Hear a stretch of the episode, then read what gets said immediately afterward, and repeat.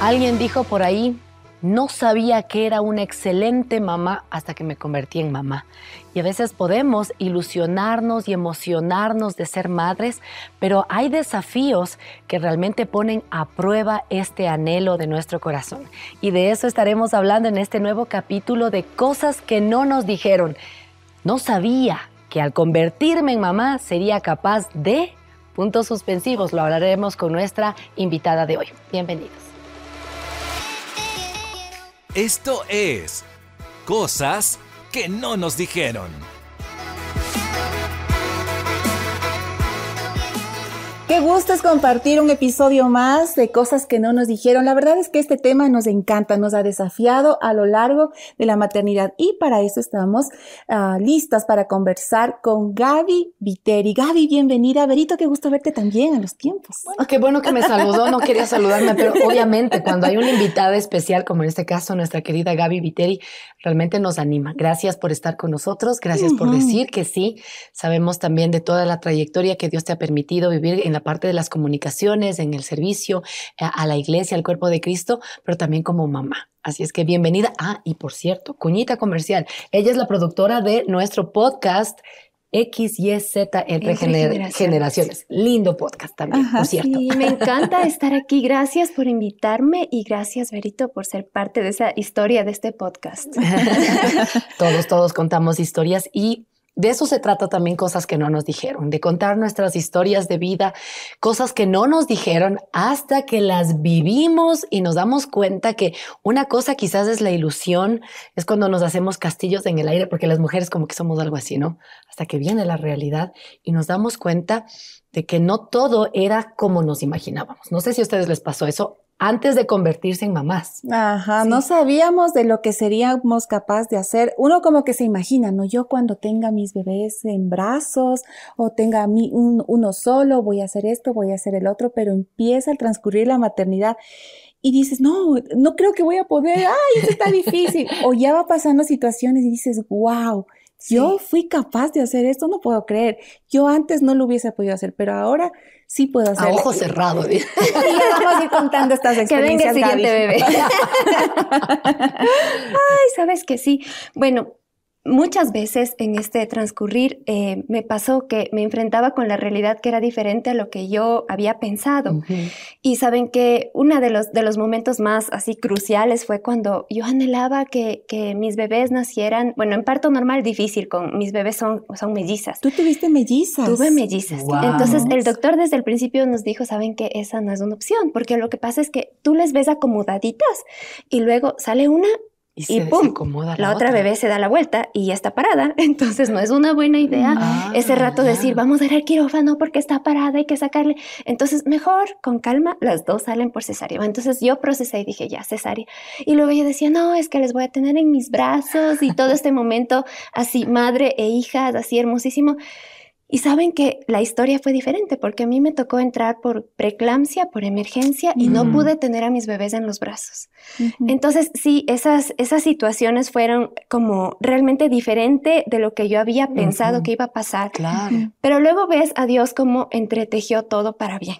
Ah, oye, qué, qué ¿De qué tiempo nacieron tus bebés? De 34 semanas. 34 semanas. Wow. Y tuvieron que permanecer eh, hospitalizadas un tiempito. Tuvieron que permanecer, sí, eh, sobre todo una de las bebés se puso grave uh -huh. y como dos semanas estuvo re realmente cuando los médicos que ahora tienen que ser tan frontales porque la ley les dice que tienen que decirte, entonces nuestro pediatra venía y nos decía, ¿saben qué?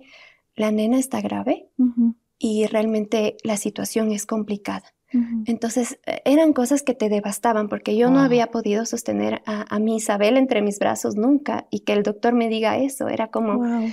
no ¿Qué puedo pasó? creer qué pasó entonces sí fueron momentos de fe muy muy confrontativos porque la verdad es que yo anhelaba ser madre mi, mi esposo anhelaba mm. ser padre y cuando tenemos ya las bebés tan cerca con nosotros nos wow. dicen eso entonces sí fueron momentos muy muy complicados y yo me imagino que esa es una de las experiencias, te veo, Gaby, que con todo ese anhelo de tener bebés, no sé qué piensas tú, Berito, mm.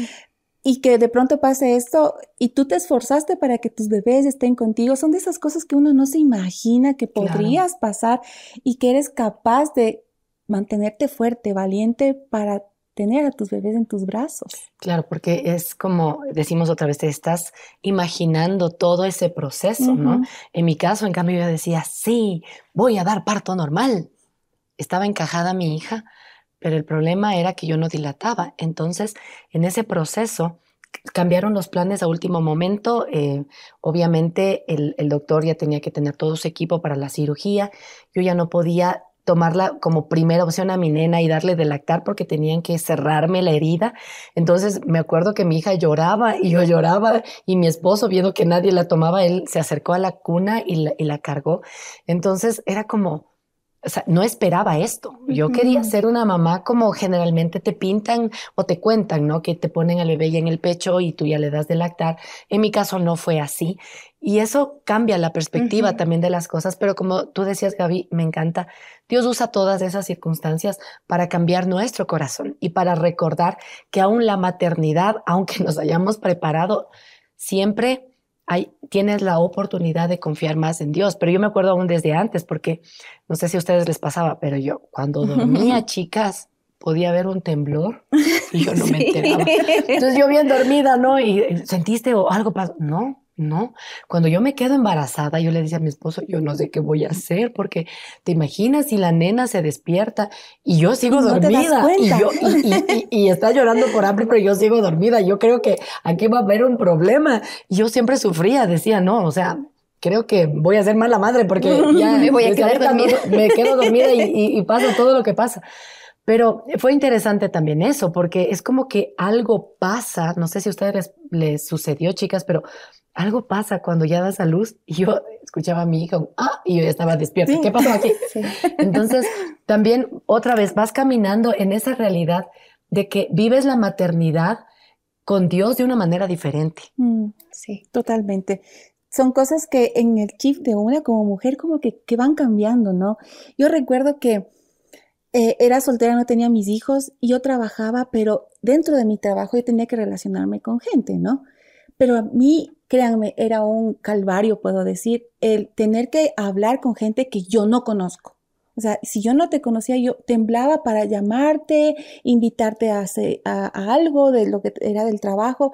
O sea, créanme, me temblaba las piernas. Hasta que yo fui mamá y por las situaciones que igual mi hija nació prematura y tanta mm. cosa, ir yo solita a buscar citas médicas, hablar con los doctores, ir que teníamos que ir por acá, por acá. O sea, hasta en ese momento yo no me mm. di cuenta de lo que yo podía ser capaz. En ese momento en mi cabeza era, no hay imposibles para una mamá. O sea, no puedo mantenerme en este nerviosismo de que yo no puedo hacer un trámite. Por ejemplo, irme yo solita a un banco y cambiar un cheque, me moría. No tienen ni idea.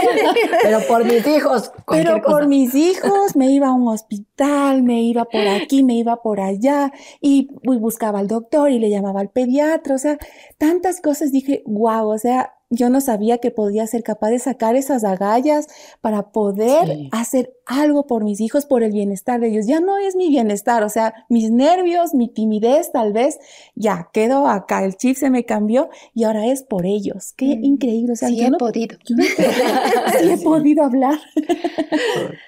o sea que enfrentamos miedos también. Sí, enfrentamos miedos. Muchos miedos. Sabes que a mí me pasó que en el tema este de la preeclampsia, como las bebitas nacieron antes, yo no sabía. Ahí sí fue ignorancia total mía, pero el médico me dice, tienes preeclampsia, monitorearon tres días. Y lo que él me decía es, yo intento que las bebés estén en el útero lo más, eh, la mayor cantidad de tiempo posible. Yo les voy a sacar solo si tu vida corre peligro. Mm. Entonces estaba ahí en el hospital me monitorearon, mi riñón comenzó a dejar, a, funcionar mal. Entonces el doctor me dijo, ya Gaby, ya no hay cómo esperar, hay que mm. sacar los bebés. Le sacaron y yo no estaba tan bien físicamente, mm, pero cuando me dicen que la chiquita tiene que, entrar a este proceso porque eh, no, no, no se desarrolló una conexión entre el pulmón y el corazón, eso fue. Mm, Entonces me dicen, pero tú no puedes bajar a verle porque tú tampoco estás muy bien. Y para mí fue como, yo no sé cómo le miré al doctor y le dije, doctor, por favor, déjeme salir de aquí. O sea, desconécteme que yo tengo que ir a conocer a mm. mi niño. O sea, yo sé que no la puedo sostener, mm. pero déjeme verla. Claro. Y entonces ese es un momento en el que tú dices, en otras circunstancias tal vez dices, no, o sea, bueno, si es que ella pues me dice que me quede, me quedo. Pero ahí no, es como contra viento y marea. O sea, si usted no me deja salir, yo me desenchufo y me bajo. Exacto. Sí, sí, es que hay una fuerza que viene de Dios, viene de adentro, que, o sea, sabes que es una personita que depende de ti, que aunque también dices, ¿y ahora qué hago? Bueno, ya tienes al bebé o qué va a pasar, viene esta fuerza que, que no tienes idea. Y eso vas viendo también con el paso del tiempo, ¿no? Cuando, por ejemplo, como estábamos conversando otra vez con Carito, Carito no es que le gustan las matemáticas, o sea, las matemáticas tienen una relación políticamente correcta. Yo, yo, me identifico. No nos caemos bien.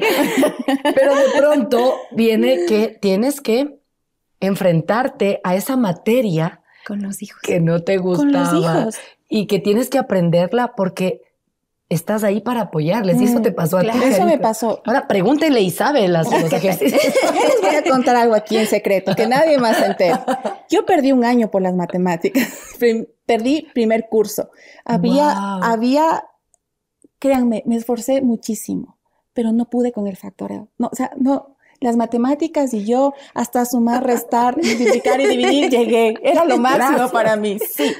Pero ya los siguientes procesos, o sea, ya no. Entonces yo perdí un año, o sea, no lo digo con orgullo, pero para que vean el nivel de complicación que yo tenía con las matemáticas. Mm. Bueno, dije, ya me gradué, todo bien, escogí una carrera donde no me hacen usar tanto las matemáticas. Pero cuando ya empieza la maternidad y con los hijos, todo bien, ¿no? Vamos a hacer. Suma, resta, multiplicación. Suma con granitos de canguil. Muy bien.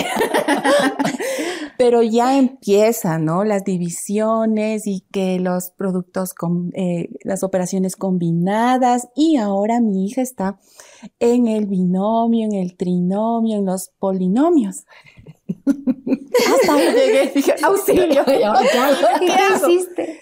Tuve que buscar ayuda. Primerito al profe Alex de YouTube. Eso es otro también. Sí. Vaya al YouTube. Profe, auxilio. Entonces busqué la ayuda de la profesora que es mm. la tutora de matemáticas y pedirle, por favor, explíquele a mi hija una vez más eh, por Zoom o podemos ir hasta un lugar, pero yo sentada ahí al lado, porque la segunda alumna era yo. anotando todo. Anotando todo. Y una vez más, y haciendo y haciendo, y créanme, o sea, me puse en esa posición, dije, wow, si para mí estaba difícil, ¿cuánto más para mi hija?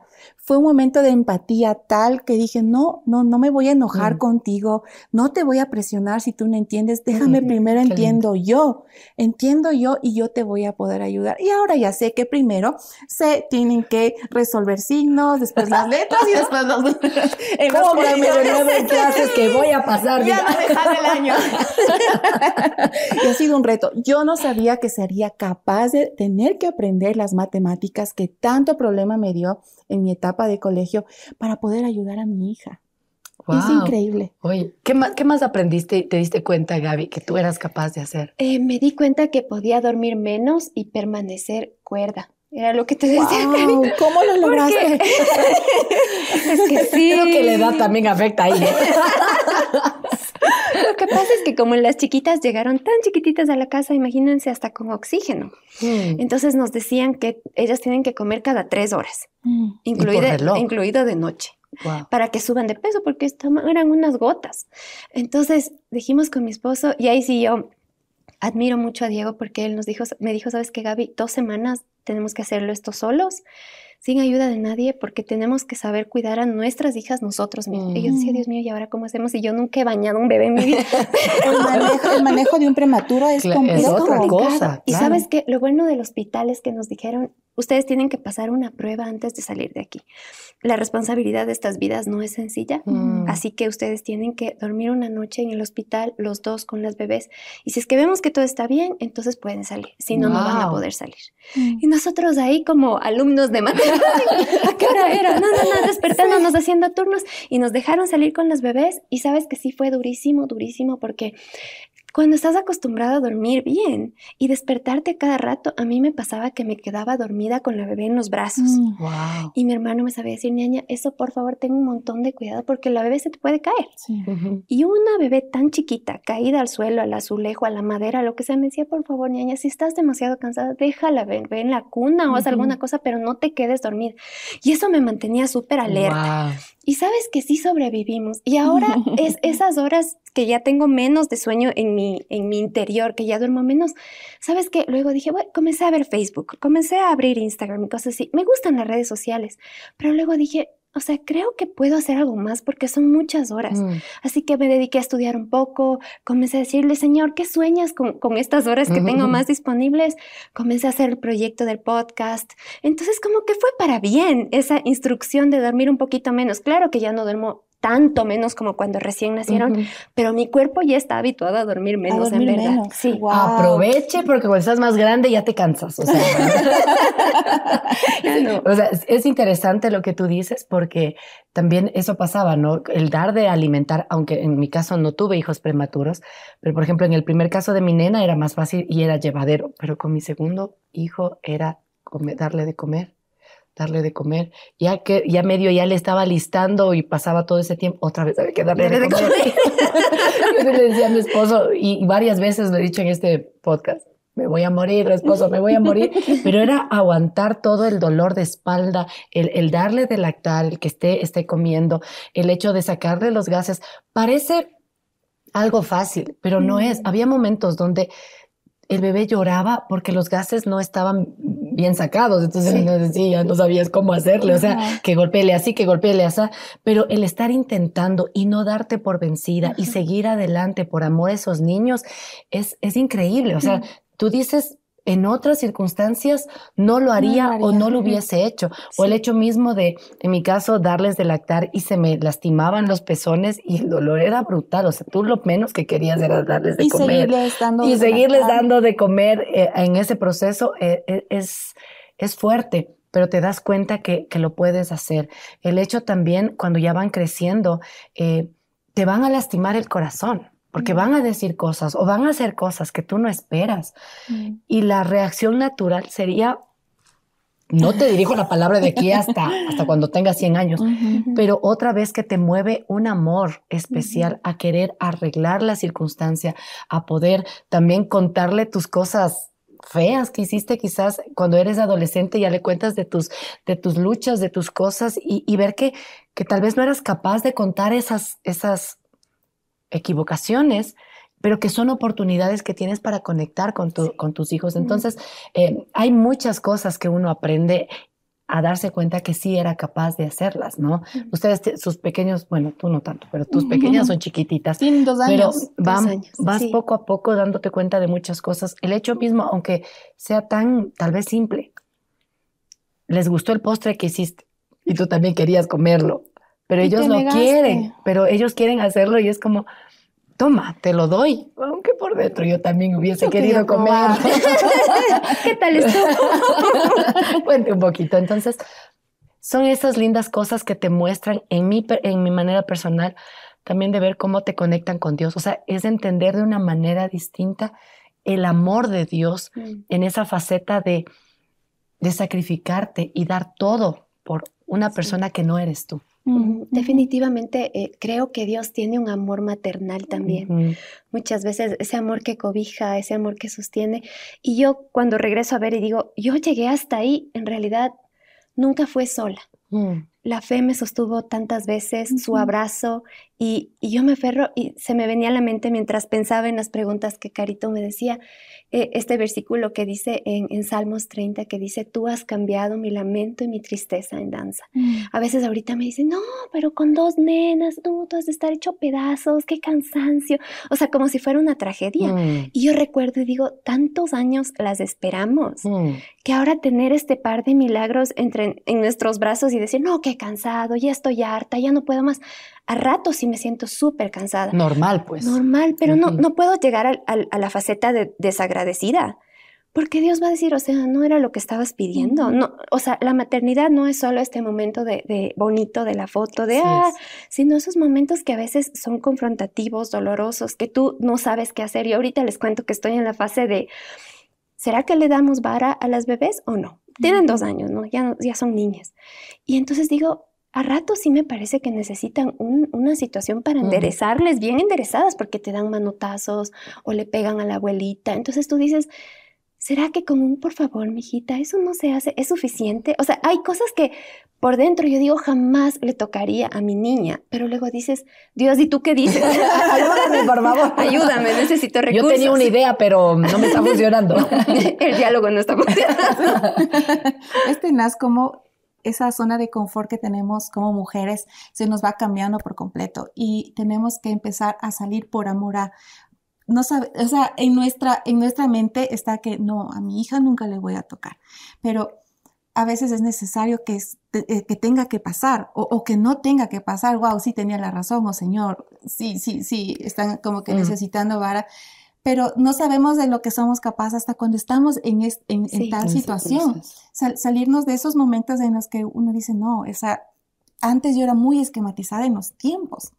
Y sí, y sí trato de hacerlo todavía, pero nadie podía moverme un tiempito de por ahí. Y tienes los hijos, te cambian por completo los tiempos. qué agenda ni qué nada, sí. Funciona, claro. Tú quieres eh, ponerle de que de tal a tal hora se va a dormir, de tal hora va a comer. Y no, o sea, es, es el ritmo de ellos y cuánto yo voy aprendiendo que tenemos que morir a, a, nosotros, a, a, lo que yo tengo, a ese plan perfecto en mi cabeza y es lo que tú tienes, Dios, para, para, para los hijos, lo que tú tienes para mí como mamá. Yo creía, y en algún episodio había contado que yo había hecho el plan de cómo quería que yo sea mi hija. Yo quería que sea una bailarina de ballet, que sea deportista mi hijo por aquí, y nada que ver. O sea, en mi cabeza, uh, y estoy entendiendo ahora que puedo ser capaz de negarme a lo que yo sueño a lo que yo planeo para mis hijos y más bien proyectarme a lo que Dios quiere, Señor, a doblegarme más y decir lo que tú quieres para, por favor, tómame en cuenta, no me dejes fuera por mi terquedad. Yo quiero encaminarme hacia donde mis hijos tienen que ir. Y una de esas, mira, les voy a contar rapidito. amo andar en buses. ¿Por qué? Porque yo no soy la que manejo, yo no soy la que le pita al que no se mueve ni nada. Yo pago mi pasaje y me llevan a donde yo quiero. A donde yo voy. Solo tienes que tener bien segura la cartera. y el bien agarrada ya. Viendo para todos lados y voy tranquila. Pero con mis hijos, yo les empecé a llevar ese ritmo vamos en bus, te dejo en la escuela, regresamos en bus y con las mochilas y las loncheras y la pelota. La mamá cargaba uno adelante, uno atrás de ellos más chiquitos. Pero empezaron los tiempos de las lluvias, justo a la hora que salía, nos estilábamos, se me caía por ahí la nena, la mochila rodó, se mojó los cuadernos, todo una tragedia. Y el auto guardado en el garaje. No, yo nunca voy a aprender a manejar. Es que no, es que no, es que a mí mis nervios, es que me van a chocar o yo me voy a chocar. O sea, todas las tragedias en la mm. cabeza. Por amor a ellos, dije un día, no más. Yo tengo que aprender a manejar porque no puedo tenerles de esta manera. Sí, yo les estoy enseñando a tomar un bus, de dónde es la parada y todo eso. Era una de las de los propósitos también, pero tuve que aprender a manejar por amor a ellos, por, por su bienestar, porque decía en cualquier momento nos puede pasar algo mucho más fuerte. Y teniendo la bendición de Dios que nos proveyó un carro, voy a hacerlo. Y tuve que salir de esa zona de confort. Y yo tuve que aprender a manejar. Y ahora es Fitipaldi, ahora pero de una. pero después de dos lumbalgias. Porque estaba tan estresada. Tan estresada, tan tensa que se me tensó en el nervio ciático y me puse súper mal. No sabía que sería capaz de hacer eso por los hijos. Wow. Eh, nos deja pensando, ¿no? Que hay, hay, muchas cosas y quizás unos pueden decir, o sea, tal vez no es grande los sacrificios que yo he hecho, pero la misma situación de llevar un bebé en tu cuerpo por todo el tiempo, si son dos bebés o, o, de, de, pronto cuatro bebés como una amiga o de uno en uno. También el hecho de darte cuenta de que, que tu cuerpo ya no será el mismo. Ya mm. no será el mismo. Qué duro que es eso. Eh, y es duro, porque a veces pensamos como, como, no, no, no pasa nada. No, sí, porque si es que tuviste un parto cesárea o, o la pancita se te hizo grande de la noche a la mañana, como me pasó a mí con mi, con mi primera nena, que aparecen las estrías y que ya tienes ciertos rasgos que te recuerdan que diste un sacrificio que quizás no lo pensabas dar. Y eso también es decirte, o sea, en otras circunstancias no hubiese sido capaz de hacerlo, pero por amor a esta personita lo hago. Entonces, te recuerdo una vez más que hay un sacrificio mayor y, y Cristo hizo así, dio su cuerpo, eh, tuvo heridas eh, y son recordatorios de un amor que salva, de un amor que restaura. Y cuando uno piensa así eh, de la maternidad, los sacrificios valen la pena, valen la pena y, y te das cuenta que que no es en tu fuerza también, porque hay momentos que yo soy la super mamá y lo hago súper bien y de pronto no sé qué, nada que hacer y me di cuenta que también tenía que reconocer que no era lo suficientemente apta para muchas cosas y tenía que rendirme y decir, hasta aquí estoy. Así es que eso es, es bueno recordarlo y, y, poder también motivarnos. Así es que si estás embarazada y quizás por ahí apareció ya una estría y todo, si hay cremitas y todo, pero también recuerda que después cuando mires tal vez esas huellitas es, wow, no fui más bendecida que poder ser la casita de una personita 20 semanas, 30 semanas, 40 semanas de alguien que está creciendo y que ahora también llena mi vida de, color, de alegría y de gozo. Mm, qué lindo es poder recordar esos momentos. La verdad es que nos fortalece. Una de las cosas que más se apaga aquí es esta autosuficiencia que podamos tener y reconocer que necesitamos ayuda, el consejo, sobre todo el de Dios y también de las personas que podamos tener alrededor, para agarrar esa fuerza y decir, sí. puedo hacer, puedo hacer tal cosa por mis hijos, por amor a mi familia y puedo avanzar. Mm. Sí, sabes que algo que a mí me ha marcado es el tema de, yo no me puedo acomodar y no puedo decir, es que yo soy así, es que mm. yo aprendí así, porque estas vidas chiquitas me están mirando y lo que para mí es valioso, para ellas va a ser valioso y una de las cosas cruciales para mí es el tema de orden. Yo no soy muy ordenada y no me interesa mucho el orden. Mi esposo es ordenadísimo. Pero cuando yo veo a mis niñas, digo, yo quiero que estas niñas aprendan a ser ordenadas, libres, creativas y todo lo que quieras, pero ordenadas. Entonces yo no puedo dejar todo regado por todas partes y pedirles a ellas que hagan algo diferente. Entonces es comenzar a renunciar a cosas que para ti son como normales y decir, a ver, yo estoy formando vidas. Entonces yo tengo que ser el primer ejemplo, que no voy a ser perfecto, pero voy a ser la mejor, mejor versión de mí que pueda. Exacto. Sí. O sea, estás diciendo dejar el confort. Sí, ¿no? Eso también, a veces cuando recién nos casamos con mi esposo comíamos lo que queríamos a la hora que queríamos o no comíamos hasta que vinieron los hijos y las horas de comer. Y luego si es que tú les, les mandas el almuerzo, tienes que cocinar todo el tiempo y no pensé que era capaz de, de, incluso no sé si a ustedes les pasa, pero el cargo de conciencia cuando en la noche yo no había cocinado, me levantaba en la madrugada, tengo que cocinar, tengo que cocinar. Ahora he aprendido también a ser más flexible. Sé que hay momentos donde es fácil y, puedo tal vez dormir más temprano y cocinar. Y si es que no lo hago, eso no me hace tampoco mala madre. Hay recursos quizás eh, diferentes o pedir ayuda o ir y comprar la comidita y, enviarles, porque también a veces nos exigimos demasiado. Porque el mundo nos ha llevado. Sí, dejarse ayudar es clave, Berito. Y a mí eso no cabía en mi cabeza porque nuestro pediatra nos decía, sus bebés son dos, necesitan ayuda permanente. Ustedes no se hagan los superpadres porque con dos no se logra. Y yo decía, no, ni Pero el pediatra nos dijo, ustedes salen con una agenda de aquí, ¿quién les va a ayudar cada día? Comprometido. Yo decía, no, qué difícil. Y el rato de los ratos, cuando te abres y dices, por favor, ayúdenme. y con esa humildad que dices, no, no lo logro, ayúdenme y ver eh, brazos, sobre todo de familia, que dicen, aquí estoy, mm, yo te ayudo. Ay, qué paz. Oye, qué lindo. Entonces, no estamos solas en esto. Podemos pedir ayuda y te motivamos a que también puedas vivir esta etapa de la maternidad. Si hay que renunciar a cosas, con las manos abiertas. Y diciendo, gracias Señor por esta bendición de ser Así es podríamos ser capaces de seguir conversa y conversa en este espacio, pero el tiempo se nos acabó. Gracias Gaby por estar junto a nosotras. Les invitamos a que puedan seguir tu podcast X y Z entre, generaciones. ¿En qué horario está? Eh, sale los días miércoles a las 7 de la noche y este podcast es solo en audio. Entonces pueden escuchar en la web de la radio, en Spotify también, en todas estas alternativas donde están los podcasts, ahí lo pueden escuchar. En el muro de HCJB. Recomendadísimo, sí, recomendadísimo, te ayuda a entender todas estas relaciones, ¿no? Una mamá con chiquitos o con más grandes, todo este tipo de cosas que realmente son una linda oportunidad. Así es que eso es lo que queremos hacer también como HCJB, generar contenido que sea útil para ti y por eso también queremos agradecerte Gaby por decir sí a esta oportunidad de ser parte también de cosas que no nos dijeron. Ay, me he sentido, me he sentido súper cómoda entre amigas y les agradezco por esa calidez y por ser un instrumento de Dios para tantas personas. Así es, estas cosas que no nos dijeron. Gracias por quedarte hasta el final de este contenido de cosas que no nos dijeron. Recuerda, este y otros capítulos los puedes encontrar en Spotify. Nos encuentras como cosas que no nos dijeron, pero también en hcjb.org. No te pierdas el próximo capítulo.